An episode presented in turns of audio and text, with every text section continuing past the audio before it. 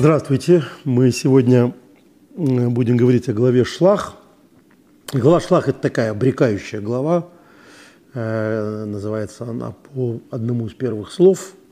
«Пошли себе, пошли себе разведчиков». Ну и, собственно, разведчики – это такая важная тема э, в, э, не только этой главе, но и вообще в этой истории. То есть евреи задержались в пустыне очень надолго из-за этих самых разведчиков, что э, совсем не говорить о, об этой теме в эту главу невозможно, и это огромный вызов для нас, потому что у нас уже четвертый цикл, и, собственно, все предыдущие разы э, вы можете открыть, посмотреть. Мы говорим именно о разведчиках, в чем смысл был их. Нет, кажется, один раз мы говорили о цицит. А в чем был смысл их греха, почему они согрешили, почему 10 из 12 разведчиков приняли такое неверное решение и так далее. А, но мне показалось, что, во-первых, несправедливо, что мы все время говорим о 10 выбравших неправильно, и почти не говорим о двух выбравших правильно. А, кроме того, когда я заинтересовался э, или стал искать темы для разговора об этом самом одном, который выбрал правильно, то э, я на что называется, наткнулся на важнейшую тему. И на этой теме, на примере этой темы мы вообще можем понять, как э, кому-то очевидные истины оказываются совершенно неочевидными.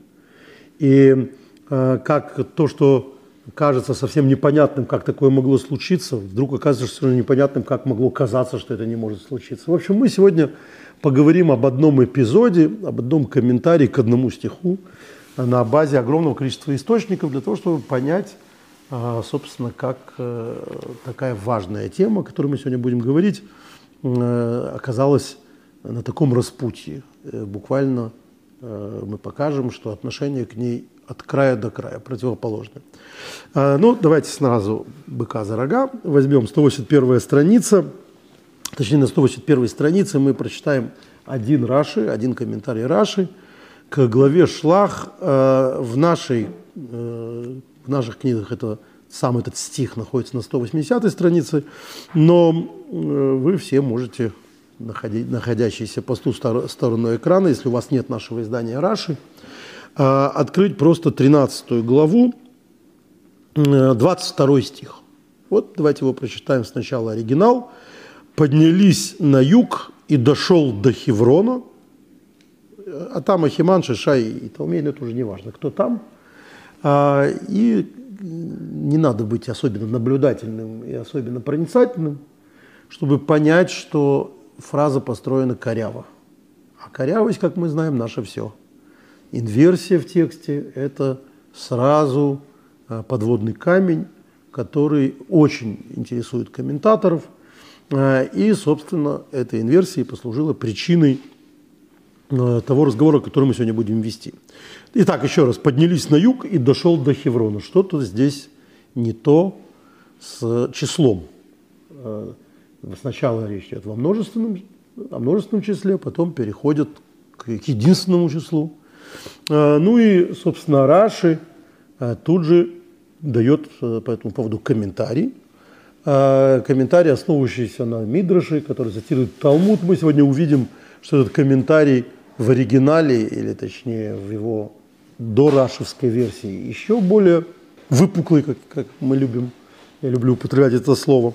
Итак, как он объясняет? А, вот это самое «дошел до Хеврона», 22 стих у Раши. Калиф пошел туда в одиночку.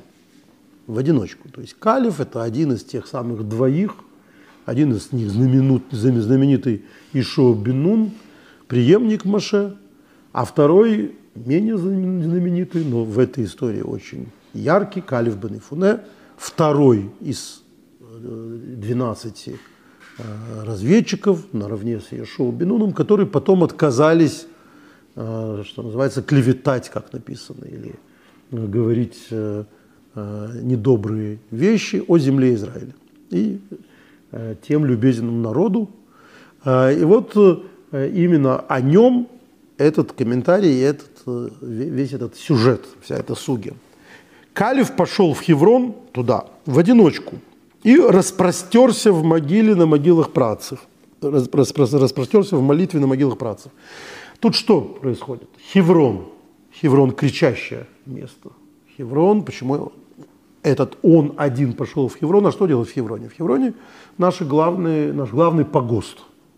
Там Марата Махпела, двойная пещера, в которой похоронены наши праотцы.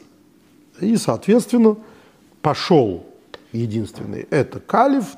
Зачем? Конечно, раз человек идет на могилу, для того, чтобы на них помолиться. Помолиться на, на, на могилах праотцев. Авраама, Исхака и Якова похоронены в Хевроне.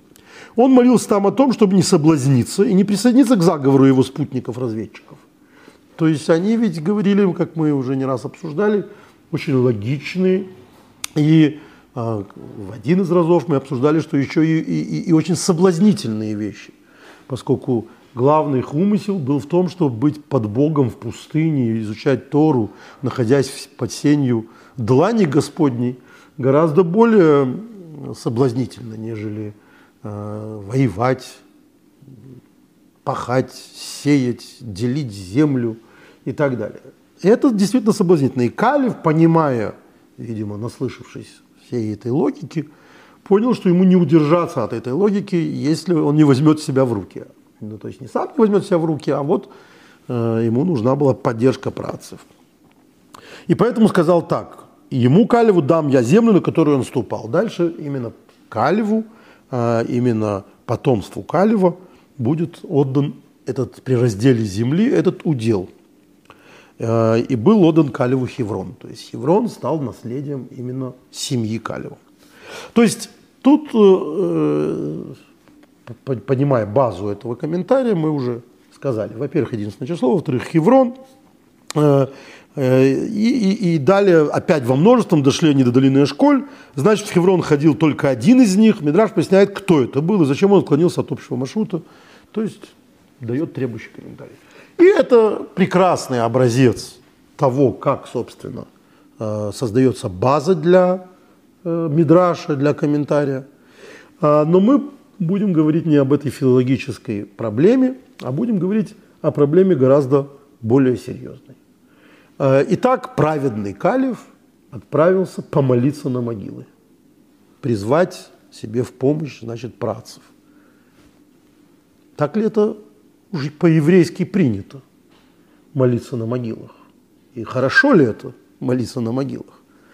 Ну, э, было бы, вопрос бы, может быть, был бы неуместный, как же, вот пошел, значит, хорошо.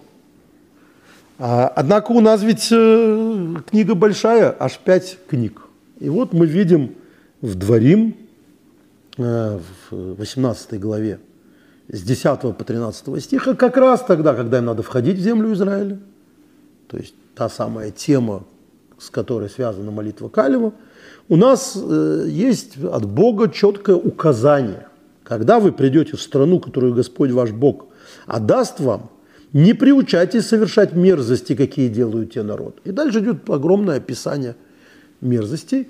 И в принципе это важный посыл, что эту землю святую отдают евреям не потому, что евреи такие хорошие, а потому что народы, которые там были, согрешили. Согрешите вы, вас тоже оттуда выгонят. И дальше перечисляются мерзости этих народов. Это а, не только разбой, разврат и тому подобные очевидные вещи. Это еще очень многие духовные, а, духовный блуд, духовное блуждание. Это разного вида колдовство. То есть такие практики, которые нам-то, в общем, а, сегодня кажутся чуть ли не духовными. И вот он говорит, пусть никто из вас не проводит своего сына или дочь через огонь. Был какой-то такой ритуал. А пусть не будет у вас ни кудесника, ни волхва, ни гадателя, ни колдуна. То есть вот этих всяких гуру. Ни заклинателя, ни вызывающего духов, ни знахаря. И вот, наконец, последнее, кого не должно быть. Знахарь – это тоже какой-то заговариватель, да, мы помним, что слово «врач» в русском языке происходит от слова «врать», этимологически. «Врать» – это заговаривать, то есть старые прародителей врачей, они, собственно, лечить-то могли только травами и разговорами. И сейчас, как мы знаем, тоже часто так. Но тогда вот это была такая а, основная их э, практика, поэтому они называются врачами. Ну, оставим всех этих замечательных людей, о них много, и, поверьте, не меньше, говорится в разных источниках, но сегодня, в связи с нашей неделей в главе, нас интересует только последний, который называется так красиво в этом переводе «некромант». Некромант. Ну, слово красивое, но за ним стоит, э, в общем, взывающий к мертвым, в оригинале «дореш эсаместим», взывающий к мертвым. А, и это вот такой человек, который ведет такую спиритическую связь с покойниками. А, вот так объясним это, это слово некромант. Но вот эта вот мерзость, совершающая которую отвратительно Господу, и за подобные мерзости Господь а, изгоняет эти народы перед вами. То есть вот ровно эта практика, кажется, дореш это метим, взывающий к мертвым, она и является одной из причин, почему кананцы, там, населяющие землю Израиля, одна из этих причин, это вот они взывали к мертвым. И если э, вам кажется, что, э, ну, конечно, э, вещь непонятная, что такое взывающий к мертвым, тут сразу оговорюсь, что были мудрецы, их значительно меньше, чем многим сегодняшним э, комментаторам, особенно э, комментаторам антиклерикального свойства кажется, которые так и считали, что это чуть ли не запрет молиться на могилах в прямом смысле слова. То есть это взывающий к мертвым, это буквально это. А, давайте с самого начала а, посмотрим, что по этому поводу говорит такой немаловажный ученый, которого зовут Рамбам, Раби Моши бен Маймон. Раби Моши бен Маймон, он в общем, как мы знаем, один из главных законоучителей еврейской истории, и он известен своей, своим выкорчевыванием всяческих э, вер, суеверий. То есть суеверий, когда мистические практики занимают веру. Это касается амулетов, это касается различного рода камей там, и так далее. Он такой гонитель всех этих практик э, и так далее. Поэтому здесь, понятно, ему э, и, карты в руки. И вот он говорит в книге знаний, в законе, в законе об идолопоклонстве, на секундочку, не больше, не меньше, в главе 11, 13 стих, 13, то есть у него это не стих, конечно, 13 параграф, кто называется Дорет Дорешамитим? Что такое вопрошающий мертвых? А, и ответ Рамбама, вот эта характеристика, которую дает Рамбам, нам очень важно. Послушайте ее внимательно, потому что а, именно от этой внимательности будет в дальнейшем зависеть разные выводы, которые делают читающие Рамбама. Например, тот, кто морит себя голодом, затем идет на кладбище и ночует там, чтобы во сне ему явился мертвец и ответил на заданный ему вопрос. А, дело в том, что Рамбам живет, как мы знаем, в мусульманском обществе, в исламском обществе. И причем Э, среди различных сект исламского общества. И вот эта практика, она очень распространенная э, у различного вида дервишей. Э, голодать, спать на святых могилах, чтобы во сне пришло некое пророчество. И вот, видимо, он поэтому приводит именно такой пример. Ничего такого мы, казалось бы, в Торе не читаем. Какие-то спящие на могилах – это какие-то особые ведь практики – Рамбам приводит именно это. Человек, который доводит себя до э, голодного экстаза, очевидно, потом спит на кладбище и дальше получает некие мистические прозрения. А, и есть другие, они надевают определенные одежды, произносят заклинания, воскуряют определенные благовония, ложатся спать в одиночестве, чтобы во сне явился какой-то покойник и говорил с ним. Общее правило. Каждый, кто неким действием пытается вызвать мертвеца, то есть, очевидно, спиритизм различного толка, вот эти все кофейные гущи, э, ходящие ходуном блюдечки э, и, и так далее, это ровно это. Чтобы тот нечто ему сообщил, подлежит телесному наказанию. Как сказано, да не будет среде твоей и вопрошающего мертвых. Вот именно это он называет вопрошающий мертвых. То есть Рамбам каким-то образом э, привязывается к дореш, к именно вопрошающим, поэтому наш перевод некромант не, не вполне э, релевантен, потому что некромант это вообще непонятно, что такое, это какой-то, значит, поклонник мертвецов, а здесь, ну, монт, монт это требующий, вопрошающий, буквальный перевод, некро, мант это вопрошающий мертвеца, поэтому наш переводчик так перевел. Мант это вопрошающий некро, мертвого. А, но вот этот Раши, э, Рамбам, понятно, на чем строится. Вопрошающий, то есть делающий что-то, чтобы его вопрошать. Теперь вопрос, а что делающий, чтобы его вопрошать? Это какие-то особые практики. Рамбам приводит несколько вариантов. Значит, это морящий себя голодом, ложащийся спать. Или, значит, э, вот просто человек, который, который что-то там обкуривается чем-то, воскуряет какие-то благовония. Я в связи с этим вспоминаю спиритический анекдот – когда мы помним, что в России был очень распространен спиритизм в годы э, между, между, межвоенными, да, между войной и революцией. Э, и тогда ходил такой анекдот в России, что какому-то профессору э, две девушки рассказывают, что они ночью общались с Пушкиным Александром Сергеевичем. А на что говорит профессор, не верю. Они говорят, почему вы не верите в спиритизм? Верю. Не верю, что Александр Сергеевич Пушкин мог общаться с двумя такими дурами. То есть, в принципе, значит, это спиритизм, это была наука точная, но чего бы Пушкин стал разговаривать с двумя дурами? Мне это анекдот всегда оказался не вполне корректным, потому что Пушкин пообщался с достаточным количеством дур в своей жизни, поэтому совершенно очевидно, что с дурами общался бы с удовольствием. Но, тем не менее, анекдот про спиритизм. Вот этот подход, что какие-то особые практики для того, чтобы услышать голос мертвеца – это и есть этот Дореш Тим, он э, вошел в результате в Шулхана Рух, в Йореде, 179 э, параграф, 13 э, пункт. Э, и, казалось бы, мы более не менее тут понимаем, что э, Калева мы из-под удара таким Рамбамом вывели, потому что ничего про то, что Калев вопрошал, ничто про, ни, ни, ничего про то, что он делал какие-то практики, чтобы услышать мертвых, мы э, не видим, поэтому Калиф кошер, кошер, кошер. С ним все хорошо, по Рамбаму, Рамбам его оправдал.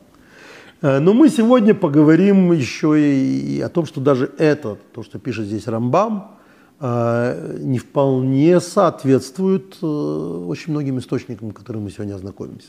Но сначала мы прочитаем гораздо более крайнее мнение. Оно прямо скажем, э, в качестве вот таких решойним, то есть в качестве э, авторитетного мнения законоучителей первых поколений, то есть первых поколений выведения практического закона, оно единственное, но тем более заметное, и автор очень уж серьезный. Это Рабейну Хайм Палтель, а, его называют еще э, Раби Палтель из Палайзы. А, он был принадлежал французской школе трактователей Торы, а, жил он в 13 веке, а, и вообще-то он был учеником товарища Мара, Марама из Ротенбурга, Рабимира из Ротенбурга. Это очень почтенная школа.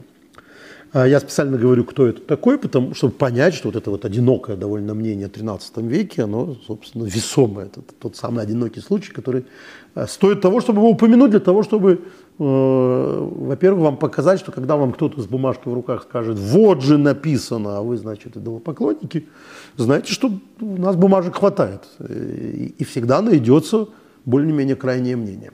Поэтому с этим надо быть крайне осторожным. Э, но знать надо – и вот что пишет по этому поводу э, Рабан Пальтиэль. Э, он э, считает, что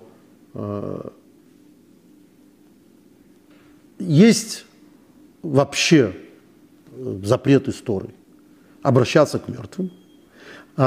И в связи с этим посещать могилы, какие-то могилы, ну, назовем так, могилы святых – подпадает под этот запрет. И он был таким образом вот таким представителем крайнего мнения. Просто паломничество на могилы святых он считал подпадает под этот запрет.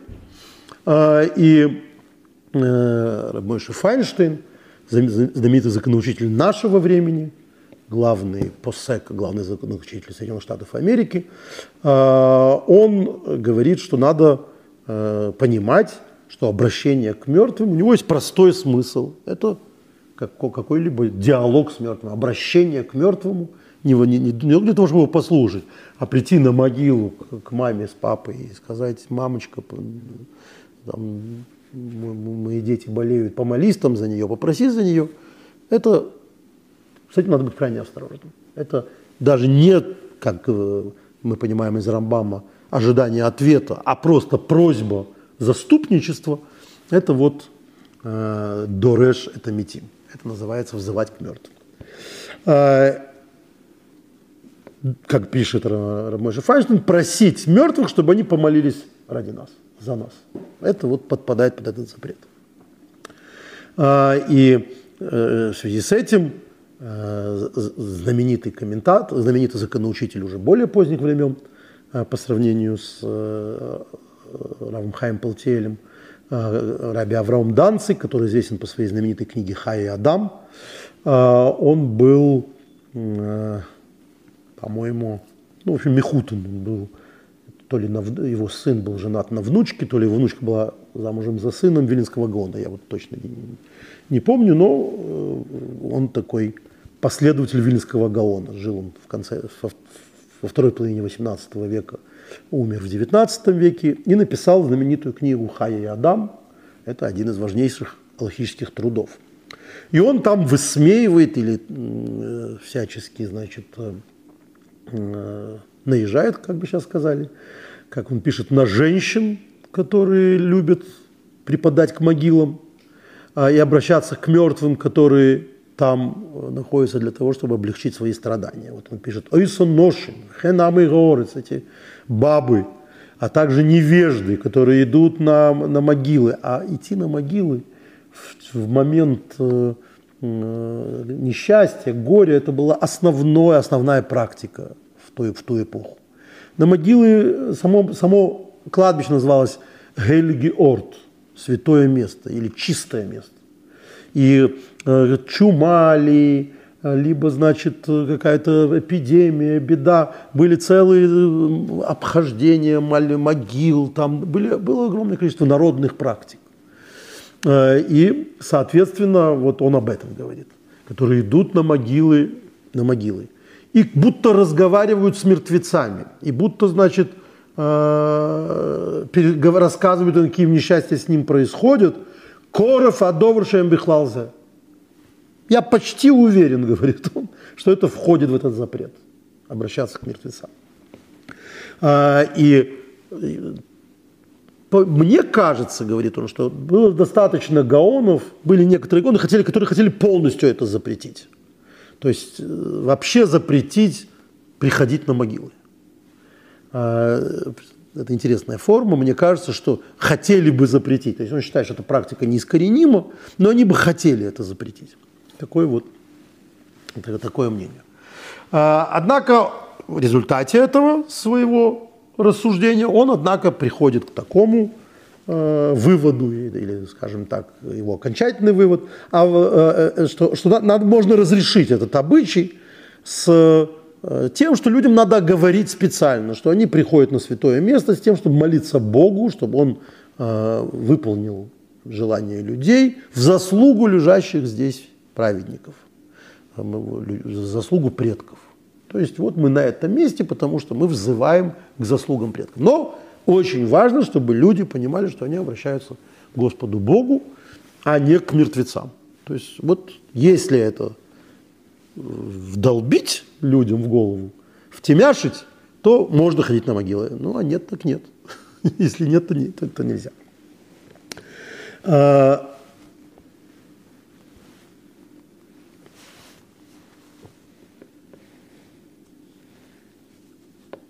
Да вот. А, и, в общем, вот такая компромиссная идея, что люди, идущие на кладбище, должны специально быть обучены, что вот они не обращаются к мертвецам, что совершенный запрет, или, как кажется, запрет э, вот этим последним мудрецам, э, тогда можно ходить на кладбище, иначе нельзя. немножко на этом этапе подвести итоги. Рамбам не очевиден. Рамбам говорит о практиках специальных для того, чтобы услышать мертвецов. Э, Рабихаим Палтель э, говорит о том, что просто даже обращение к мертвецам, без надежды услышать, то есть просто вот изли, излить душу на могиле, э, обращаясь к мертвецам, это тоже подпадает под этот запрет, скорее всего. Соответственно, Хаей Адам говорит, ходить можно на кладбище, что тоже не так очевидно. То есть он говорит, гаоны хотели бы запретить вообще эту практику. Уж очень она пограничная. Прийти на кладбище э, у евреев, это обязательно там помолиться, и чтобы ничего не случилось, чтобы не произошло такого смещения, вообще запретили бы ходить на кладбище. Но я, говорит, думаю, что надо разрешить, но специально оговорив, и так считают последователи его школы, надо говорить, что нельзя обращаться к мертвецам, а, а нужно молиться Богу. То есть вот на этой могиле молиться Богу. А, теперь, когда мы с этими мнениями разобрались, а, то есть с крайним и некрайним мнением, который соотносит вот это все, эту всю практику, соответственно, с этими с двумя стихами Торы, точнее, со вторым стихом, с дворим, с тем, что нельзя идти по путям ну, идолопоклонников и взывать к мертвецам. Дальше, как всегда, спор, что такое взывать к мертвецам. Мы теперь займемся вот чем. Мы с вами почитаем и увидим, э, что эта несомненная идея вдруг упирается в практику. То есть несомненная идея, что нельзя обращаться к мертвецам – несомненное для Палтиэля, для Хаеядам и так далее, вдруг упирается в несомненную, несомненную же практику. Давайте сначала э, я э, расскажу, что написано э, в трактате Смахот. Это очень интересно. Это не трактаты, его печатают в дополнение к трактату э, Таанит чаще всего в Талмуде Иерусалимском, потому что мудрецы считали, что это Брайса, что это вот такая набор Мишна, но он не вполне не вошел в канон, как бы, то есть Брайс это то, что не вошло в Мишну, но уже очень важный. Но очень интересно, э, почему, как он называется. Он называется смахот. Смахот – это радости. Но это его новое название. Старое его название – это Эвль Рабати. Эвль Рабати – это законы траура, это большой трактат о трауре. Но назовите это тоже суеверием, евреи очень не любили произносить э, такие слова. Траур – Поэтому они это переименовали, это, называлось, это называлось Сагин, Сагинагор. А, почему так называлось? Потому что в Талмуде, когда речь идет о слепце, чтобы не называть человека слепцом, его называли ясновидящий. Хорошо видящий. Надо сказать, что эта практика в каком-то виде перешла и в наше время. Знаменитый Хазем и Люблин, ясновидящий из Люблина, знаменитый праведник хасидский, он был слепым. Но тут можно понять, что его называли, вот он слепой видит больше, чем иные видящие, потому что он был как бы святым человеком. Но э, в принципе в Талмуде так называют слепого человека, чтобы не обижать его. Вот Сагина. Так вот, этот трактат называется э, «Смахот радости». В нем законы траура. И вот в нем написано «Ицим лебеса кворусу пегдем смсим от шлойшиоми». Э, идут на кладбище и э, посещают могилы мертвых до трех дней. И не волнуются – на предмет того, что это будет похоже на э, Даркея Омури, на пути эморейцев. То есть пути эморейцев это вот... А тут э, мистическая идея, о которой мы сейчас поговорим, и вспомним Эдгара По. Э, потому что это явно из Эдгара По. Ну, ладно. Вот что поговорим об этой идее, что пишет по этому поводу Рамбам. И там мы, как в нашем переводе, очень подробно об этом объясняем. Рамбам в законах траура, то есть непосредственно цитируя это место, э, говорит следующее. Это законы траура, книга судей, законы траура 4.4. Э, Он там пишет разные вещи и заканчивает их так. И не нужно посещать могилы выкапывают в пещере, раньше у евреев хоронили в пещере, в стене пещеры делают нишу и хоронят в ней покойного лицом вверх и возвращают на прежнее место выкопанную землю и камни поверх тела. Некоторые хоронят умерших в деревянном гробу, а те, кто провожает покойника в последний путь, произносят то-то, то-то, иди с миром. Как сказано, ты вернешься к отцам своим с миром. И обозначают кладбище, на могиле устанавливают надгробья, и не нужно посещать могилы. Это вот закон из Рамбама. Надо сказать, что в принципе э, это прошло в Шулханарух. Часто ходить на кладбище – это не еврейский путь. То есть вот, э, например, год после смерти не ходят на кладбище. Это вот об этом. Первые три дня ходят, а потом не ходят. Что это за первые три дня? Что это за первые три дня после смерти, которые ходят? Э, по этому поводу существуют разногласия, как интерпретировать это установление Рамбама. По мнению Радбаза, Радбаз – это такой э, э, мудрец 16, 15, 16 века, Давид бен Соломон. Радбаз, Давид бен Шламо, э, он считает, что речь идет не столько о посещении с кладбищем, тут опять-таки слово непонятное, ливкот. Ливкот – это открывать, переведем так. Ну, то есть открывать кладбище, это можно сказать, что это приходить на кладбище. Но это сложное слово, танахическое, в Танахе используемое, которое, в общем, означает присутствовать, но изначально открывать. То есть э, этимологически сложное слово. И Радбас считает, что то, что Рамбам говорит, это э, не, о посещении кладбища, сколько об обычае открывать могилы.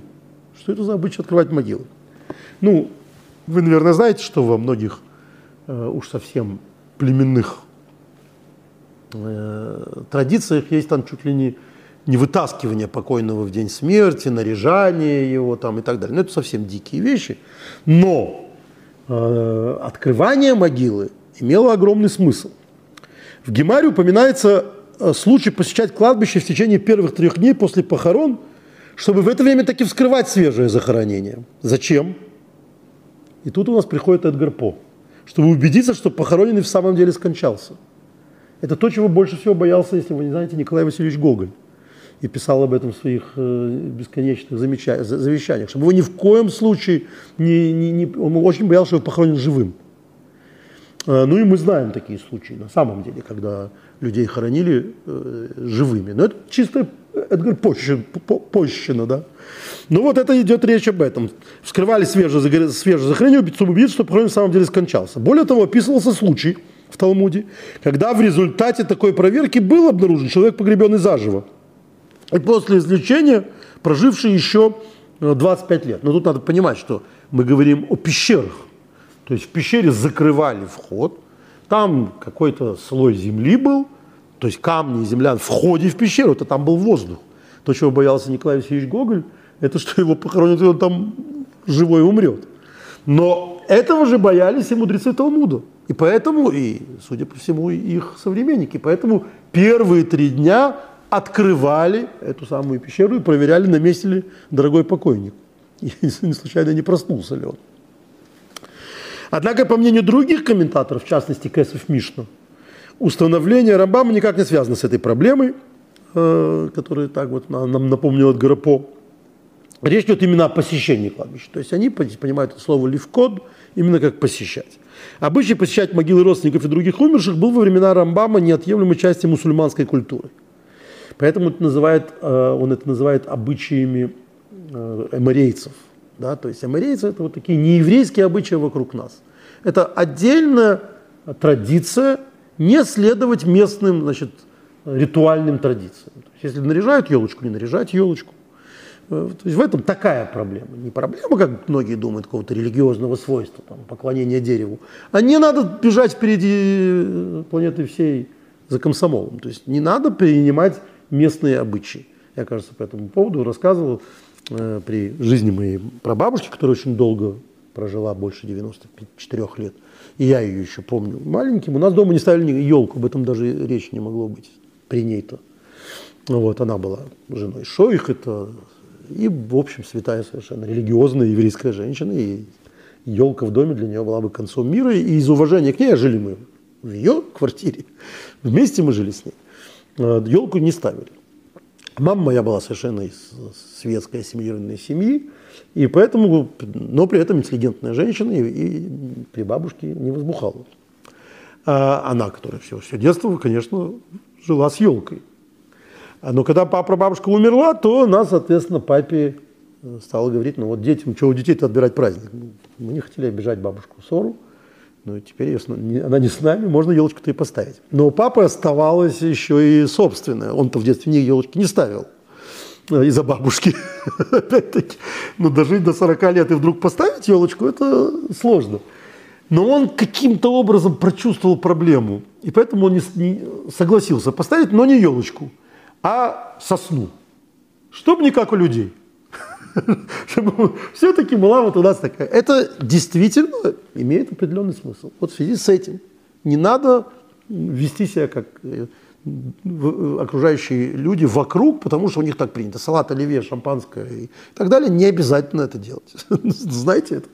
По, по, по, по некоторым мнению, обязательно не делать. То есть не надо э, вести себя по значит, местным обычаям. Помните, что значит, у вас своя традиция, и ее соблюдайте.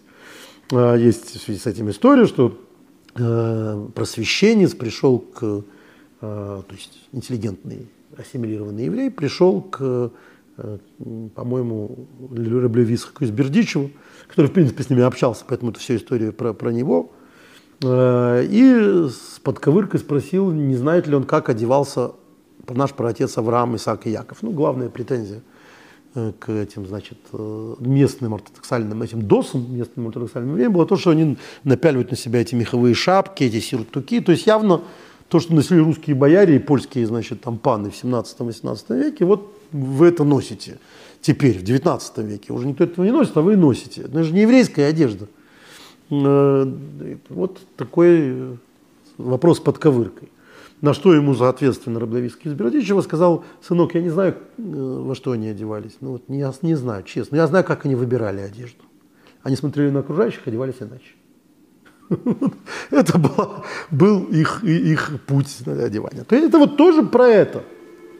Значит, соответственно, э, по мнению нашего комментатора, дело в том, что у мусульманской, в мусульманской культуре посещение кладбища – с закусками, поминовением умерших составлял ритуал э, одного из мусульманских праздников. Навруз, да, на Навруз, кажется, ходит. Э, Рамбам стремился удержать евреев от подвержения этому обычаю, э, подражания этому обычаю. И следует отметить, что здесь речь идет о посещении могилы с целью помянуть усопшего, помянуть ради него самого. И об этом говорит Рамбам, отвечая, что память о людях не зависит от того, что ты поминаешь. То есть покойникам это не нужно. Он в этом же э, параграфе говорит, что праведникам не надо ставить надгробие, на которых, значит, ничего не надо писать. Почему? Потому что не это, не, не шикарный памятник, э, память о праведнике, а его труды, его добрые дела. А когда ты ставишь, значит, какую-то плиту, ты таким образом считаешь, что вот это вот осталось после его смерти. Он пишет, не ставят надгробия на могилах праведников, память о них, их слова. Продолжение этого не нужно посещать могилы. Покойникам не нужно ваше посещение. Вот как ну, надо это расценивать. Так же, как праведникам не нужны ваши памятники, э, вот эти вот, у них памятники, это их добрые дела и их слова, то есть их учения. Также и покойным вообще не нужно посещение вашего кладбища. А, памятник, память о праведниках сохраняется благодаря их деяниям, а не благодаря посещению их могил. Вот, значит, соответственно, опять-таки такой рамбам, который говорит, не надо посещать кладбище. И это в рамках всего того, что делают для покойных, надо понимать, скорее всего, относится не к тому, что тебе не надо делать, а того, что не надо для покойников. То есть для покойников посещение могил не нужно. Это вот по этому мнению в Рамбаме. Ну что, теперь мы займемся. Вот смотрите, я каждый раз беру эту хрестоматию Талмуда, просто потому что она переведена на, на, на русский, и в ней есть почти все цитаты, которые нам нужны. Но обычно это один том, два том, их всего шесть. Шесть томов, в которых там вот около 60 трактатов Талмуда. На сегодняшний день, сегодня мне пришлось взять все. То есть, если бы это был Талмуд, все трактаты Талмуда. Почему? Потому что самые яркие цитаты, которые делают проблему со всей э, четкой, ясной картиной, даже с, со всеми непроясненностями, которые мы только что начертили, э, сталкивается с тем, что мы здесь будем читать. Итак, давайте по порядку. Э, начнем с трактата Таанит. Э, в трактате Таанит э, на 23б рассказывают про Раби Мани. Был такой Раби, э, Раби Мани, так его звали, Мани. Э, что его обижали люди князя. Князь – это э, этнарх, это э, еврейский руководитель, Наси.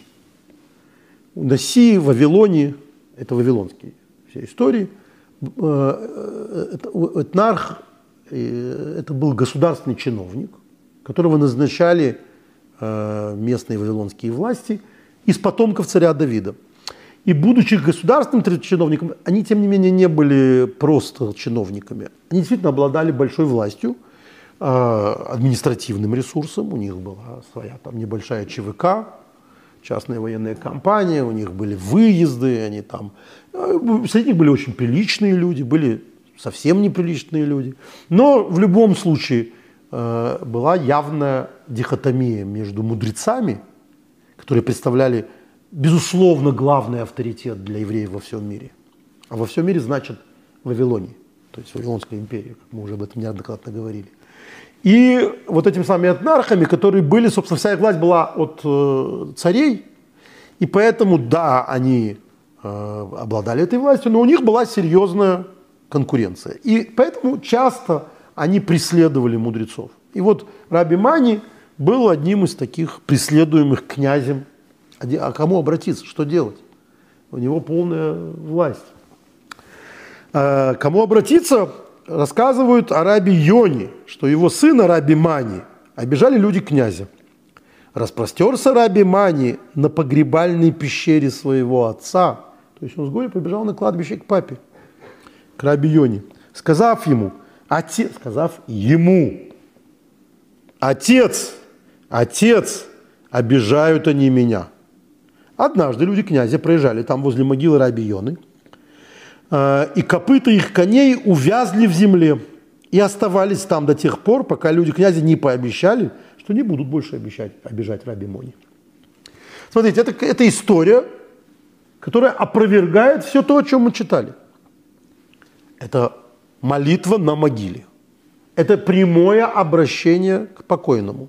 И это покойник, который вступился за своего сына, то есть дал ответ – мы не читаем, что Раби Мани там делал какие-то специальные практики. Он просто молился на могиле. Но просто молился на могиле не, не кто-нибудь, а мудрец Талмуда. И эта идея упоминается в Талмуде. И она никак, никоим образом Талмудом не опровергается. Тут я хочу напомнить о иерархии. Талмуд, то есть Мишна, это тот, что не могут опровергать Э, мудрецы Талмуда. То есть мудрец Талмуда должен доказывать себя Мишной. Он не может опровергать Мишну. Он Гемора, мудрец Амарай, мудрец Талмуда, он обсуждает Мишну. Его единственный шанс каким-то образом спорить с Мишной, только если есть другая Мишна, которая спорит с этой Мишной. Это вот, и это то, собственно, чем они занимаются. Или понимание Мишны он должен дать свое. Но он не может сказать, «Ну, какая мне разница. Ну, сказал там 200 лет назад что-то Тану. А я с ним не согласен. Не-не-не, так не пойдет. За это с геморрой не может спорить решен. Не может спорить э, законоучитель вот, эпохи, о которой мы говорили. С решенным не может спорить Ахарон и так далее. Они могут только находить другие источники. И эта история, она кричащая. Э, из которой, забегая вперед, мы можем сделать только один вывод – ведь те мудрецы, о которых мы говорим, включая Раби Палтиэля, например, они не опровергают Талмуд, они не спорят с Талмудом. Стало быть, они как-то иначе понимают Талмуд. Или, по крайней мере, мы как-то неправильно их понимаем. Что, что они запрещают, это не то, что на самом деле запрещено, потому что вот, пожалуйста, доказательства. Ну, такой, э, ну был Раби Мани, ну, помолился он у Раби Йонина, человеку было плохо, его преследовали значит, местные власти. Мало до чего, до, до, до какого отчаяния человек дойдет. Это все источники про это же. Э, трактат э, Хагига, 16б. Там история вообще не связанная с, э, с практиками могил, а связана со злонамеренными свидетелями. Злонамеренный свидетель – это человек, который дает лжесвидетельство, зная, что это лжесвидетельство, подкупленный, например. А на свидетельстве, на свидетельстве двоих свидетелей строится еврейская юриспруденция. И, например, человека могут приговорить к смертной казни на основании свидетельства двух человек, которые видели, как он убил. Без этого не могут. Никакие другие доказательства э, косвенные не работают. Никакие отпечатки пальца, ДНК, ничего. Только два свидетеля. То есть у них огромная сила и, соответственно, огромная ответственность. И закон такой, что если человек оказался лжесвидетелем, то ему полагается то, что э, приговор, который был бы вынесен на основании его лжесвидетельства. То есть, наоборот, например, самая малость. Он может быть убит, если он давал лжесвидетельство об убийстве. Если он о ком-то говорил, что он убийца, и он это видел, а потом другие свидетели сказали, мы не знаем, убийца ли тот человек или нет, но этот во время убийства был с нами, антиалиби, то его полагается убить. И вот в Брайте мы учим, сказал Иуда бен Табай, не видать мне утешения, если не приговорил я к смерти свидетеля злонамеренного, дабы исторгнуть ошибочные воззрения и сердец садукеев. Там злонамеренное свидетельство, э, садукеи выводили э, там э, специальные какие-то законы из жизни за жизнь, мудрецы не отвечали им, мудрецы им отвечали, сказано, сделать ему то, что он мышлял сделать брату твоему, и следует отсюда, что, что еще, еще жив брат его. Ну, неважно. Он приговорил какого-то какого-то человека, Иуда бен Табай, к смертной казни за лжесвидетельство. И во все дни жизни, там дальше была такая история, сказал ему Шимон бен Шатах, не видать мне утешения, если не пролил ты кровь неповинную. Ибо так сказали мудрецы, лишь в том случае казнят свидетелей злонамеренных, если были оба они уличены. Или только в том случае приговаривают их к бичеванию, если бы они были уличены. А лишь в том случае должны не заплатить штраф, если они были уличены. То есть нужны доказательства, что они злонамеренные свидетели. А он для того, чтобы доказать силу закона, приговорил злонамеренного свидетеля, в котором он был уверен, что он злонамеренный свидетель, к смертной казни. И с ним спорит Шимон Беншатах. Ну, приговорил к смертной казни, то есть смертная казнь была исполнена. Речь идет о, о, о постсудебном разбирательстве. В тот же миг принял на себя Иуда бен Табай обязательство указывать Галаху только в присутствии Шимона бен Шатаха. То есть надо, не, не должен был он так сделать. Ну окей, ну, дорогой покойник уже покойник. А это злонамеренный свидетель. Это не случайный человек. Это не просто не по судебной процедуре он был приговорен к смерти. И, соответственно, э, в общем, произошло нарушение закона. Что же делать? Он уже мертвый. Ну, как что делать? Во все дни жизни своей простирался Иуда бен Табай на могиле того казненного, и далеко разносился голос его. То есть он громко-громко рыдал, кричал, взывал, молил. И думал народ, что был это голос казненного. То есть так кричали, что народ считал, наверное, казненный кричит. Это э, насчет народных, э, э, народных верований святой человек приходит на могилу, видимо, он за него молится. Значит, кто кричит? Дорогой покойник. А, и он взывает из могилы. Но сказал им Иуда бен Табай, мой голос это. Увидите сами, что когда умрет он, то есть я, так они говорили, когда умрет этот, не услышите более голоса его. То есть не надо думать, что это кричит покойник, это кричу я сказал Рав Аха, сын Равы, Раву Аши. Но ведь даже если не будет слышно голоса после смерти Иуда бен Табая, возможно, умолил Иуда бен Табай того казненного простить его. Или же, напротив, привлек его тут казненный к небесному суду. То есть не то, как думает по этому поводу Иуда бен Табай, что нет ему прощения, а может, он его простил. То есть и с точки зрения мудрецов, и с точки зрения Иуды бен Табая, мертвец – это тот, кому он обращается, и по их мнению он его слышит. Он к нему взывает один, а второй его слышит. То есть тоже совершенно неочевидная практика. И, наконец, в этом же трактате, а, это 22б, Хагига 22б, мы читаем следующее. А, там тоже спор между мудрецами. А, и там, значит, опять-таки, мудрецы, главная их сфера грехов – это неуважение к мнению других. То есть они настолько преданы Торе, что они не готовы слышать мнение оппонентов Торе. И это грех.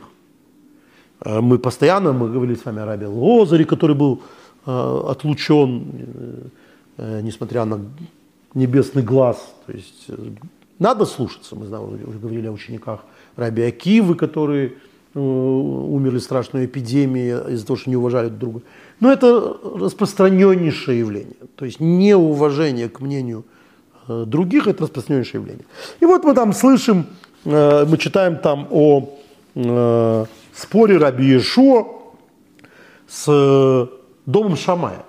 Раби Ешуа, он представитель дома Гилеля, а кроме всех споров обычных среди мудрецов, были еще школ, споры школ. То есть вся школа Шамая – против школы Гилеля. Всегда, когда Гилель говорит «да», Шамай говорит «нет», практически. И всегда Аллаха по Гилелю, э, практически тоже всегда. Э, их было больше, э, мудрецов дома Гилеля. Гилель, как известно, добрее, он милостивее там, и, и так далее. Ну, оставим в стороне эту историю, но, но понятно, что это такая еще и честь мундира, и самое место для оскорблений. И Раби Ишуа не сдержался. В одном из споров он говорит, стыжусь я слов ваших, мудрецы Раби Шмая, мне стыдно за вас, говорит он им. Ну вот, неважно, в каком случае он говорит, а, там дальше происходит целый ряд ситуативной истории, когда он понимает, что он зря так с неуважением отнесся к, ней, к мнению дома Шамая. Оставим в стороне, что он это понимает, потому что был неправ. Был бы прав, так и следовало говорить, что за глупости вы там говорите и оскорблять их всячески. Но тут еще и не прав оказался. А для мудреца Талмуда это уж совсем болезненная история. Мало того, что, ну, и мало того, оскорбил, ладно, оппонента, который не понимает, что говорит. Но когда ты еще не прав оказался, что, что, ты болтал, что ты тогда гадости говорил о, о мудрецах. В тот же миг пошел раби Иешуа, то есть он не понял, что сказал дом Шамая, а, что говорил дом Шамая, Э, соответственно, наговорил им гадости, потом узнал, что он неправильно понял их слова, и на самом деле они правы, и с ними никто не спорит, и все хорошо, и только он их зря оскорбил. А дом Шамая дожил давно. Что опять делать что с ними? Он оскорбил мудрецов. Это вообще отдельная история. Нельзя оскорблять мудрецов Торы. Оскорбивший мудреца Торы должен выплачивать штраф, это оскорбление самой Торы. А если мудреца Торы уже нет живых, или если мы оскорбляем каких-то покойных мудрецов, что делать? Там замечательная практика вот отсюда идет. Тот же миг пошел Раби Ишуа и распростерся у могил мудрецов дома Шамая, говоря, согрешил я перед вами кости мудрецов дома Шамая. То есть, кому он обращается? Ай-яй-яй. Он обращается к костям мудрецов дома Шамая. И если таковы темные слова ваши – то сколь же велики разъясненные. То есть он говорит, нельзя было так мне к вам относиться, потому что э, когда вы говорите какие-то вещи, даже если я их не понял, надо в них вдуматься. Я зря оскорбил вас. И что же дальше было? Да, ну а дальше он постился, и почернели его зубы от постов, коим он предавался всю жизнь свою. То есть он, видимо, не до конца был уверен, что дом Шамая его так просто простил, и решил еще немножко своих усилий личных привести. Читаем дальше. Мы сегодня будем читать все такие места, чтобы вы понимали, насколько эти практики были распространены. Были распространены не среди женщин и, и невежд, а ровная противоположность среди мудрецов Талмуда. Я хочу напомнить, что женщины в то время это синоним невежды, потому что их не, не обучали Торе, поэтому женщины невежды. А, ну ладно, вот скажет вам наш эпикойрус, наш безбожник, а наши безбожники, они очень, как правило, в наше время религиозные, они рассказывают, что на самом-то деле они в Бога верят. Они не верят в этот культ, в эту секту, во что превратился иудаизм, которые привнесли эти, значит, э, шулханарухи всякие. Вот э, в древности бывало, ну, судя по всему, их деды и прадеды. Вот у них был чисто настоящий иудаизм. А сейчас это вот жулики, которые там придумали кучу вещей, которые... Нет, ребята, вот, вот откуда это. Но если вы думаете все-таки, если у вас такой начнется эпикорос, который скажет, что эти мудрецы, которые там прыгали на могилах, распростались и так далее, они, видимо, э, вот, ассимилировались как-то среди местного населения, то вот вам замечательная история из трактата Сота – 13а и б. Откуда учитель наш Моше узнал, где похоронен Йосеф? Мы знаем, что э, Йосеф завещал, когда еврей будет уходить из Египта, взять свой гроб, взять свои кости и отнести. Ну, тут ничего плохого нет, перезахоронение нам не запрещено, мы знаем из этой истории. Но откуда он узнал? Говорили, что это Серах, дочь Ашера, осталась последней из того поколения, пошел к ней Маше и спросил, знаешь ли ты, где похоронен Йосеф? Сказала она, гроб из металла сделали ему египтяне и опустили его в реку Нил, чтобы воды его были благословены. благословлены. Да, это вот такая вот практика была. В Египте мы знаем, что были некоторые саркофаги, которые помещали в Нил, для того, чтобы молились, соответственно, за Нил. Ну, то есть то, что египтяне Юсефа использовали в ненадлежащих целях, это понятно. Ну вот этот гроб лежит, значит, где-то на дне.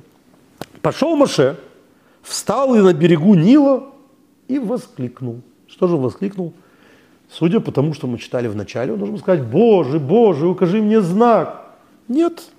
Йосиф, Йосиф, пришло время, о котором святой благословен он, поклялся, я спасу вас. И пришло время исполнения клятвы, которую ты заклял Израиль. Поэтому, если покажешься, хорошо. Если же нет, мы свободны от клятвы. Сразу же гроб Иосифа всплыл. То есть Иосиф, к Иосифу обратились. Иосиф услышал, Иосиф вскрыл, всплыл. И не удивляйся, как же это могло железо всплыть. Это только мудрецов интересует. Их не, не волнует вопрос, как же Иосиф мог ответить, ведь он, ведь он, ведь он же уже мертвый как, что это за взывание к мертвецам. Вопрос только к физическим свойствам железа. Ну и дальше там рассказывают, как он всплыл, нас это не очень интересует.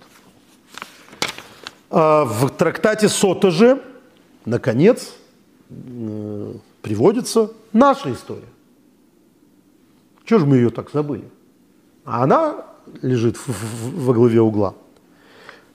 Мы почему ее заново перечитаем? Потому что я вам обещал в самом начале, что мы прочитаем Раши не в той версии, как он использует, то есть мы там видим, что он пошел помолиться на могилы э, працев и так далее. А здесь подробно объясняется, что там было. И вот это подробности, судя по всему, несколько шокировали Раши, поэтому он простым детям, женщинам и невеждам это не пересказывает. Но мы-то с вами грамотные мужчины и образованные женщины, поэтому мы почитаем, что там написано. Поднялись на юг и дошел до Хеврона. Должно быть сказано, дошли. Сказал Рава, отсюда учим, что Калиф отделил, отделился от заговора лазутчиков, пошел и простерся на могилах працев. Все пока понятно, все как у нас. А дальше и сказал им, отцы мира, просите за меня милосердия небес, чтобы уберечься мне от замысла лазутчиков. То есть он обратился непосредственно к отцам мира. Так э, эта история описывается в Соте. А, даже не знаю, времени мало, а почитать хочется все интересно, насколько это не соответствует нашим представлениям все. Вот вам такая история чудесная, которая рассказывается э, непосредственно о нашей теме. Тут ведь еще один вопрос. А когда мертвец, человек умирает, он знает, что здесь происходит в этом мире? То есть вечная душа. Да, ну, религия у нас такая, мы верим в вечность души. А, о том, что это наша религия, мы как-нибудь в отдельно поговорим на эту тему э, насчет вечности души. Ничего об этом в Торе нет, да, в Пятикнижии. Э, однако, так уж теперь. Мы верим в вечность души. Но душа, что это такое? Душа помнит, душа знает, душа слышит. Совершенно не очевидно. И вот э, в Брахот, в трактате Брахот, на листах 18b, 19а как раз подробно обсуждается, а слышат ли души, а понимают ли они, а имеют ли они связь с, с этим миром. А, и там куча в связи с этим э, вопросов, там, как они разговаривают с мертвецами, там приводится, как там не слышат. Это все доказательство того, что слышат.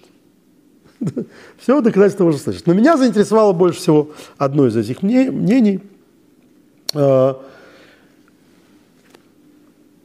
Зири, опять-таки мудрец Талмуда. Почему я привожу именно его, хотя там куча таких историй? Потому что там одна женщина пошла, одна бабка сказала, один... Нет, нас интересуют верифицированные источники. Зири, важный мудрец Талмуда.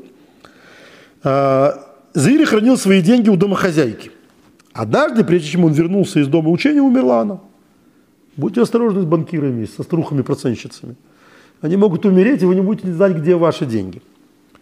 Пошел он за ней на кладбище спросил ее, где мои деньги?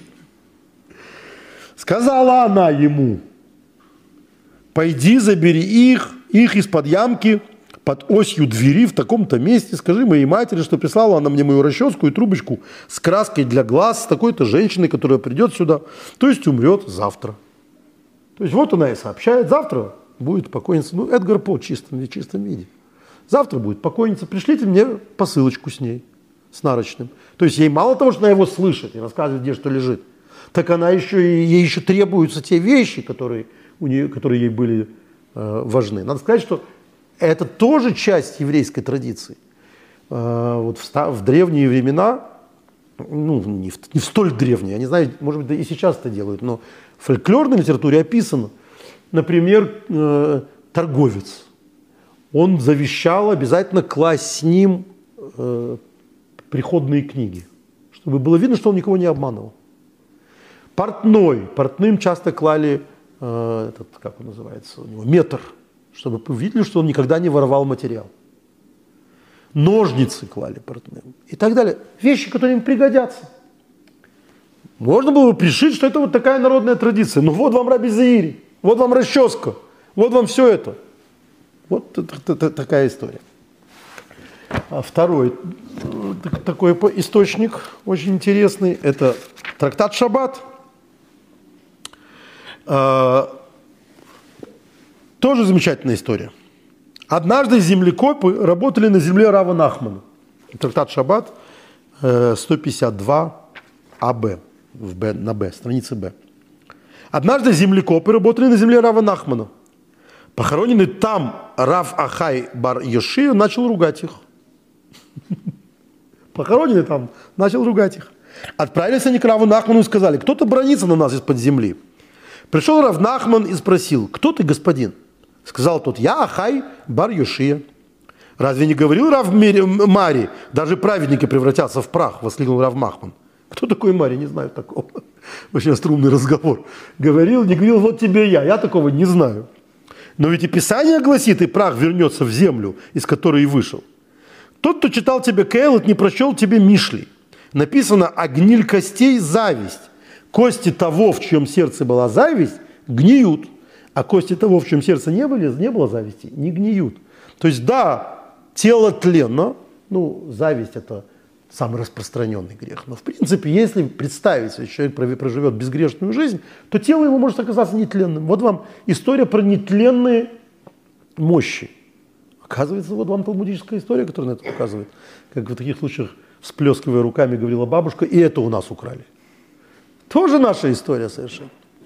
А, и надо сказать, что вот этих историй про то, как э, по вынужденным обстоятельствам перезахоранивали каких-то праведников, и вдруг неожиданно оказывалось через 20 лет, что, что осталось э, нетронутое тело, они довольно распространенные, причем их рассказывают вполне прагматичные практичные и достоверные люди. Так в 60-е годы, по-моему, в 60-е или в 50-е, перезахоранивали в Ростове, уничтожали еврейское кладбище, надо было перезахоронить Рэбе Рашаба, пятого Любавичского Рэбе. Э, там замечательная вообще история. А, был один хасид, которому за какую-то услугу Рэбе Рашаб сказал עמי במחיצתי, что ты будешь похоронен рядом со мной. И он был похоронен рядом с ним. А когда кладбище переносили, то хасиды перезахоронили Рэбе Рашаба. Ну, раз было такое обещание, то и его тоже вместе с Рэбе Рашабом. И вот его, а, а там целая процедура, это категорически запрещено при, э, при отсутствии необходимости – и просят прощения у мертвого, говоря о нашем, значит, нашей теме и так далее. А, и вот когда открыли эту могилу, то увидели, что вот как будто его похоронили вчера. Это было такое, значит, великое чудо. Ну вот об этом оно.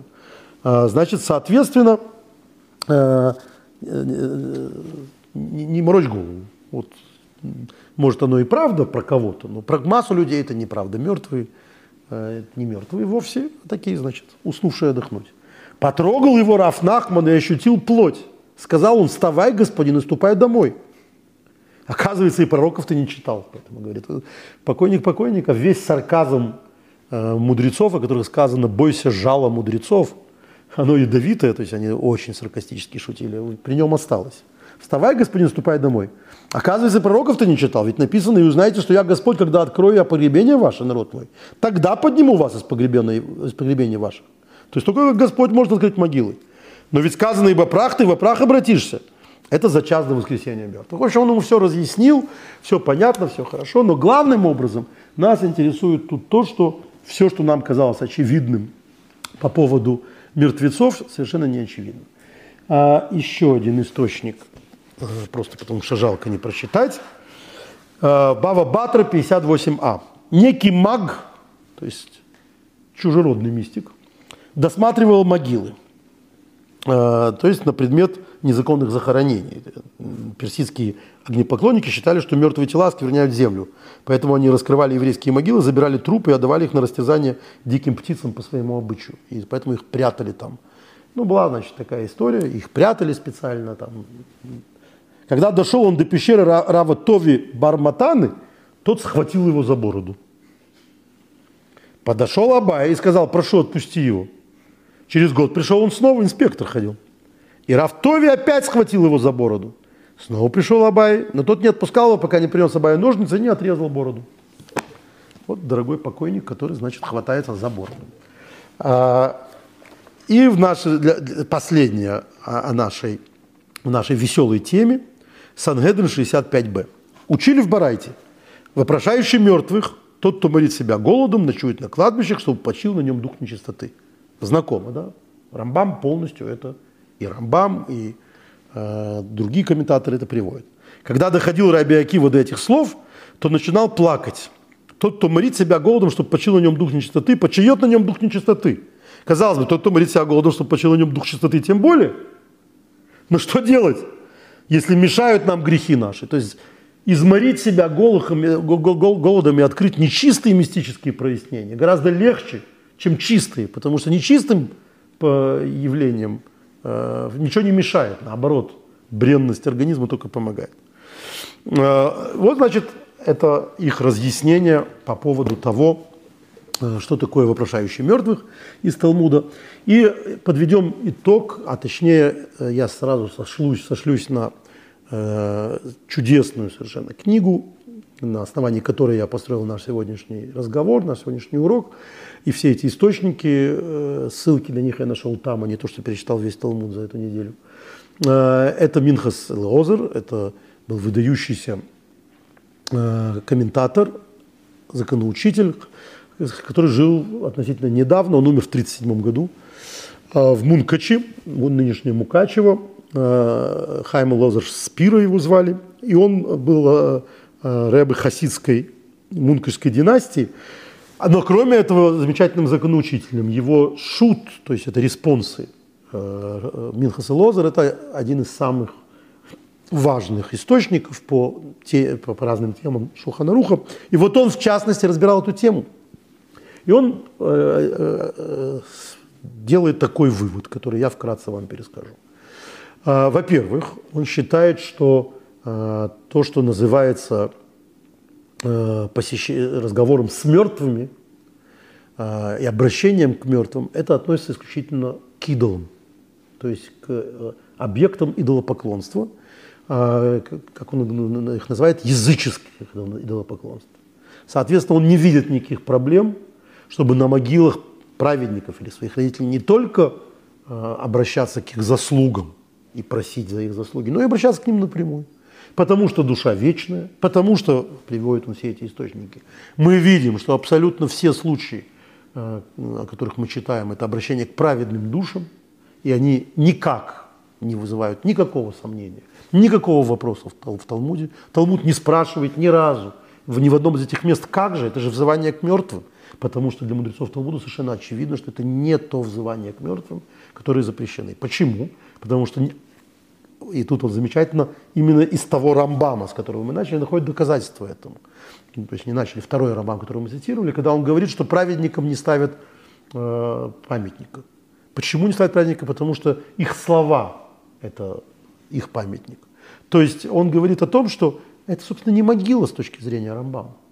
Что это не вопрос э, того, что ты обращаешься к мертвым. Это не мертвые Праведники и после смерти называются живыми. Живыми в том смысле, что они обладатели живой душ, души. Искорененная душа, то есть идолопоклонники, язычники, колдуны и так далее, они не могут быть источником. То есть они запрещены в качестве источника информации.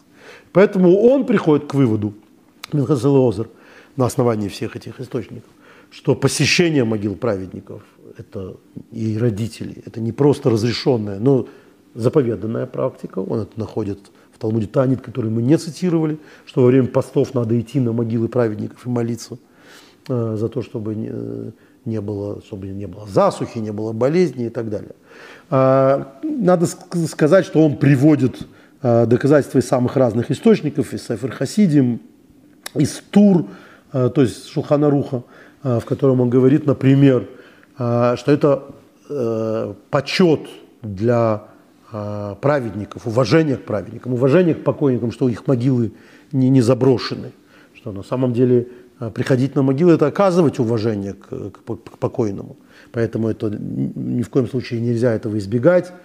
А, место праведника называется чистым местом, Кадош Витогар, поэтому там вся, все молитвы слышатся. И таким образом он приходит к выводу, что не только Калев не совершил никаких прегрешений, придя, придя молиться на могилы э, працев. И не только э, все мудрецы, о которых мы говорили, не совершали никаких э, прегрешений, но и вопросов нет. Это не вызывает никаких вопросов. Вот э, замечательная, на мой взгляд, э, тема, замечательный пример того, как любое более не менее поверхностное изучение вопроса э, оставляет нас с твердокаменной уверенностью. Чем меньше мы знаем, тем больше нам кажется, что мы знаем.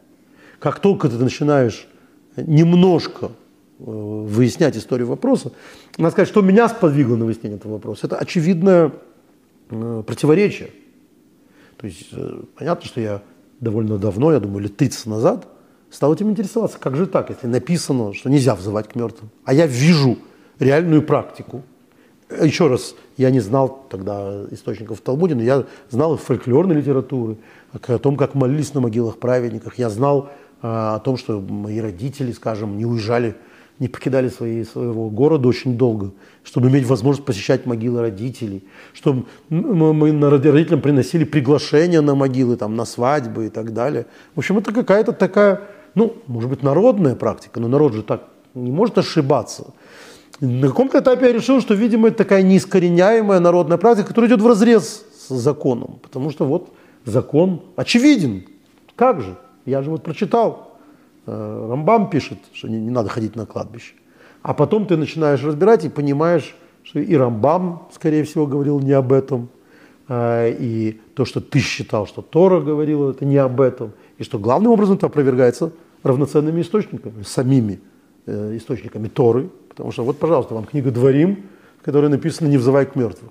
Вот совершенно от нее никак не, не зависящая, э, никак от нее не, не, не, не, не переживающая из-за этого стиха. Наша книга, Бамидбар, где с точки зрения всех мудрецов речь идет именно о том, что Калиф молился на, на могилах.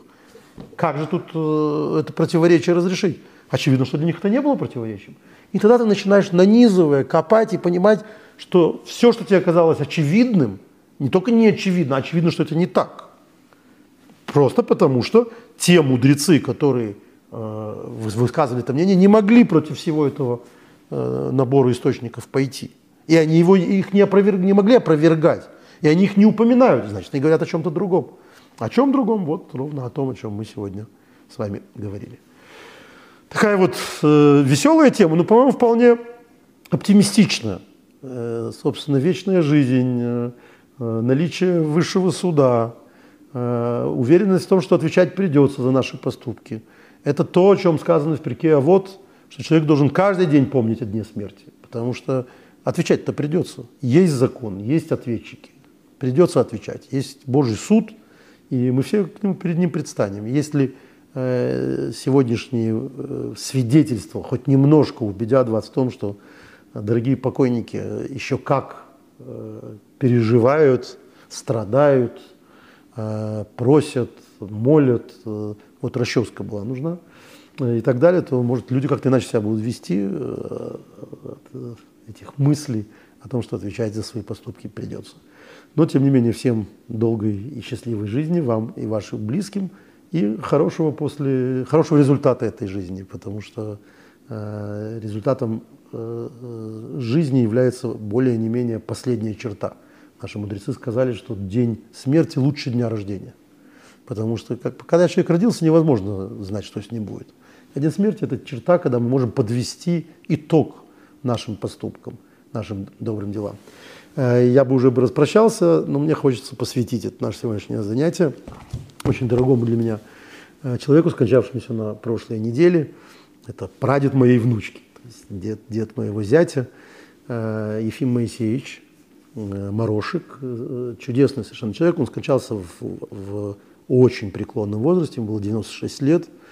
Но ту ясность, та ясность ума, ту прозрачность поступков, э, взглядов на мир и так далее, которые он нес до последнего своего дня, буквально до последних, до последних дней, можно пожелать очень многим э, гораздо более молодым. А вообще человек прожил достойнейшую жизнь.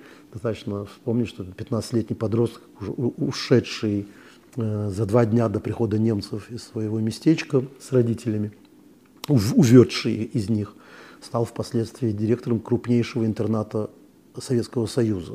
Больше тысячи детей. Э, и в дни воспоминаний о нем, в дни Шивы, семи дней, я поехал в Казань, где он, собственно, и скончался. И были такие, как бы, респи, что называется, пришло сотни людей, э, самых разных. Это его ученики, его коллеги. Человек 96 лет, его ученикам уже было там 70, тем, кто туда пришли.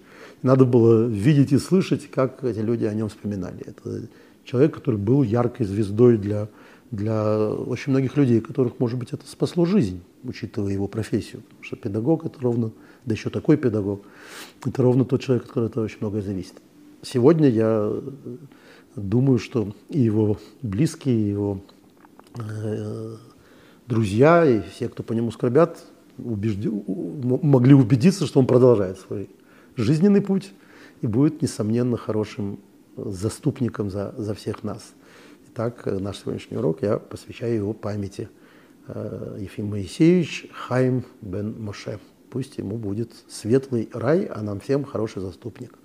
Всего доброго, до следующей недели.